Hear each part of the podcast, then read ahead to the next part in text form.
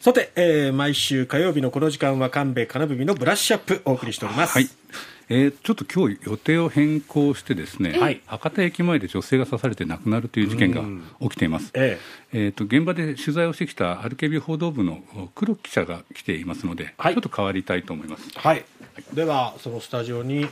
報道部の黒木記者に入ってもらいます。黒木さんおはようございます。おはようございます。おはようございます。黒木さんも現場には昨日どのくらいのタイミングで入ったんですか？そうですね、えっと、発生が6時15分頃だったんですけれども、えー、まあ、その2時間後の8時半頃ですね、えー、に現場に入ったという状況です。その現場に入った当時の状況っていうのはどんな様子でしたか？そうですね。発生からまあ2時間が経っていたんですけれどもやはりそれでもあの退勤後のサラリーマンの方だったりとか、うん、えー、まあカップルの方高齢者の方々あ本当にこう不安げな表情で、うん、あの現場をこう様子を見ていると、見つめているというふうな状況でしたね。その周囲でいた方にも話を聞いたんですか？そうですね聞きました、えーとまあ、その当時の状況っていうのを見ていた方はいなかったんですけれども、うん、まあ、やはりあの、まあえーと、通勤経路だったりとか、うん、まあ、登下校する道だったりとか本当普段から利用する道で起きた事件ということもあって、まあ、かなりこう本当に怯えた表情を浮かべながらあの質問に答えてくださっていたというふうな印象ですね。その現場っていうのは、はい、JR 博多駅の博多口から太白通りの方に行ったところなんですかね。そうですね。あの博多口のロータリーから本当に50メートルほどの場所で、ええ、まあかなり車通りも人通りも多いという場所です、ね、ましてやその犯行時刻っていうのは夕方、えー、午後6時15分頃とされてますけども、はい、まさにこの仕事を終えて帰るあるいはまあ学校から帰っていくという帰宅時間ですよね。そうですねまさに帰宅、まあ、ラッシュの時間というところもあってやはり通報もかなりサラリーマンの方だったりとか、まあ、周辺のお店の方だったりとかからまあ悲鳴が聞こえただったりとか女性が刺されたというふうな通報が警察に相次いだということでした、それだけこう人目につく時間にもかかわらずそういう犯行に陥ったというのはもうそういう人目をもう気にしてられないぐらいのなんかトラブルみたいなのがあったということですか？そうですね、えっとまあ、被害を受けた方が女性で、えー、えっと、今逃げたのが男というふうに、はい、まあ、警察発表があっているんですけれども、うん、えっと、関係についてはまだ捜査中です、うん、えー、ただ、えっと、その男女間の中で何らかのトラブルがあったというふうなことは警察も把握しているというふうなことですね。うんまずその夕方6時15分頃にこういう事件があったっていうことを耳にした周りの方々っていうのはその通り魔的な犯行なのか、その面識があるのかっていうのは分からない状況だったと思うのでやはりやっぱり恐怖を覚えたしかも男は逃げたままっていうことでやっぱり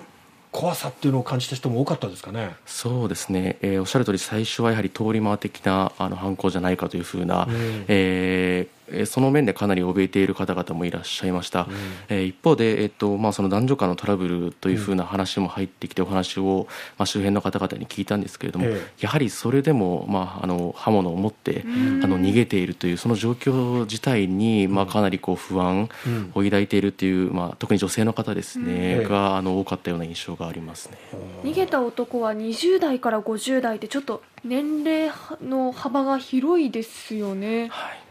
そうですね。何か取材の中でそういった目撃情報っていうのは何か聞けましたか？そうですね、えっとまあ、あの上は黒の服を着ていて、うん、でまあ、本当にこう幅があるんですけれどもえーとまあ、その見た目だったりとか、うん、えーと、で先ほどあの男女間のトラブルがっていうふうな話だったんですけれども、はい、これがあの福岡県内の、まあ、ある警察署にあの被害を受けた女性から、まあ、そういった男女間のトラブルについて相談があったっていうことで、まあ、そういったあの、まあ、この男性なんじゃないこの男なんじゃないかっていうことを、まあ、おそらく警察も把握していて、うん、まあ、この年代の発表っていうことになったのかなというふうな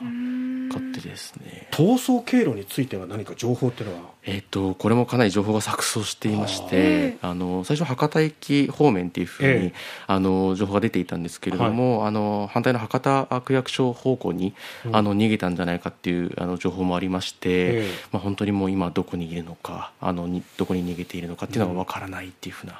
あの話でした。ただまあ街中っていうこともあってその防犯カメラっていうのもやっぱり設置されてる箇所って多いと思うんですがやっぱそういうところから割り出して逃走経路をそうですね。ってことなんですかね。はい、やはりあの繁華街になりますので、うん、まあおっしゃる通りあの防犯カメラって非常にあの、うん、多かった印象です。で警察もあのまあ本当に、えー、防犯カメラだったりとか、うん、えっと周辺にある植木鉢とかもこう必死にこう探して、あのまあ何か落としているものがないかとか。もう何かこう些細なものがないかっていうふうなものを探しているような、そんなこう状況でしたね。あと警察っていうところでいうと以前にその相談があったっていうことがありながら、やっぱりそこを守れなかったったっていうことも今後、やっぱり出てくることですよね。そうですね、えっとまあ、最近もそうなんですけれども、はい、あのストーカーの被害を受けて、うん、えっとまあ、そのストーカー規制法に引っかかってっていうふうなところで、あのまあ、警察がこう保護に入るっていうパターンとかもあると思うんですけれども、うん、今回についてはそのストーカーの禁止命令っていうのは出ていなかったっていうところで、まあ、そんな中でこうどのようにしてあのまあ、男女間のトラブルっていうのをこう防ぐことが可能なのかっていう、うん、まあ、そのあたりも今後かなりあのシビアな話になってくるのかなというふうな。そうですよね、まだその相談内容がどんなものなのかとか、トラブルがどういうものなのかっていう具体的なものはまだ分かってないところもあるんですかね。うん。はい、まあでもやっぱりその逃走中ということですよね、はい、まずはその男を一刻も早く確保、逮捕するっていうことですね。そうですね。やはり警察の今の目下のあの目標というところはやはりあの身柄を特定して、うん、あのまあいち早く防犯カメラ等から割り出して捕まえるというところがあまず一歩なのかなというふうなところだと思います。うん、はい。まあ今後もあの取材が続くと思いますので、また何かありましたら一報伝えてください。ということでこの時間は報道部の黒木記者に入ってもらいまして昨日の夕方起きました博多駅前で女性が刺されるというこの事件についてお伝えしました。